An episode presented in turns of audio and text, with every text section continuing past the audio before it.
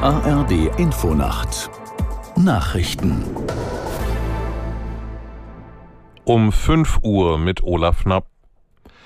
In mehreren Staaten im Süden Europas und im Norden Afrikas wüten weiter schwere Waldbrände. In Griechenland kamen drei Menschen ums Leben. Aus der Nachrichtenredaktion Petra Mittermeier.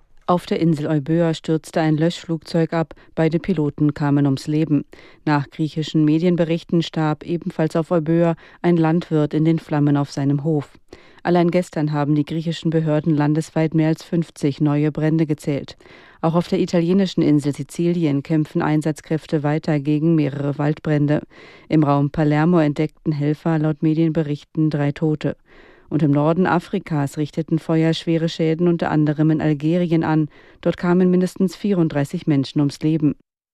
Mit Blick auf die heutige Sitzung des NATO-Ukraine-Rats hat der ukrainische Präsident Zelensky noch einmal eine Perspektive für Getreideexporte über das Schwarze Meer gefordert.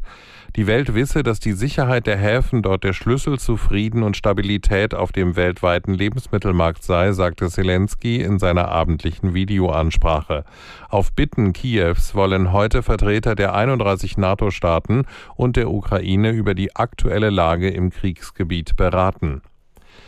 In Brüssel sind wegen der islamistischen Anschläge vor sieben Jahren mehrere Angeklagte des terroristischen Mordes schuldig gesprochen worden. Das hat das zuständige Gericht in der belgischen Hauptstadt mitgeteilt. Aus der Nachrichtenredaktion Johannes Zuber. Die Attentäter hatten im März 2016 Sprengstoffanschläge am Brüsseler Flughafen und an einer Metrostation verübt. Dabei wurden 32 Menschen getötet, mehr als 300 weitere wurden verletzt. Die Geschworenen machen die Terroristen auch für drei weitere Todesopfer verantwortlich, die nach den Anschlägen gestorben waren, etwa nach langer Krankheit oder durch Suizid. Das berichtet die belgische Nachrichtenagentur Belga.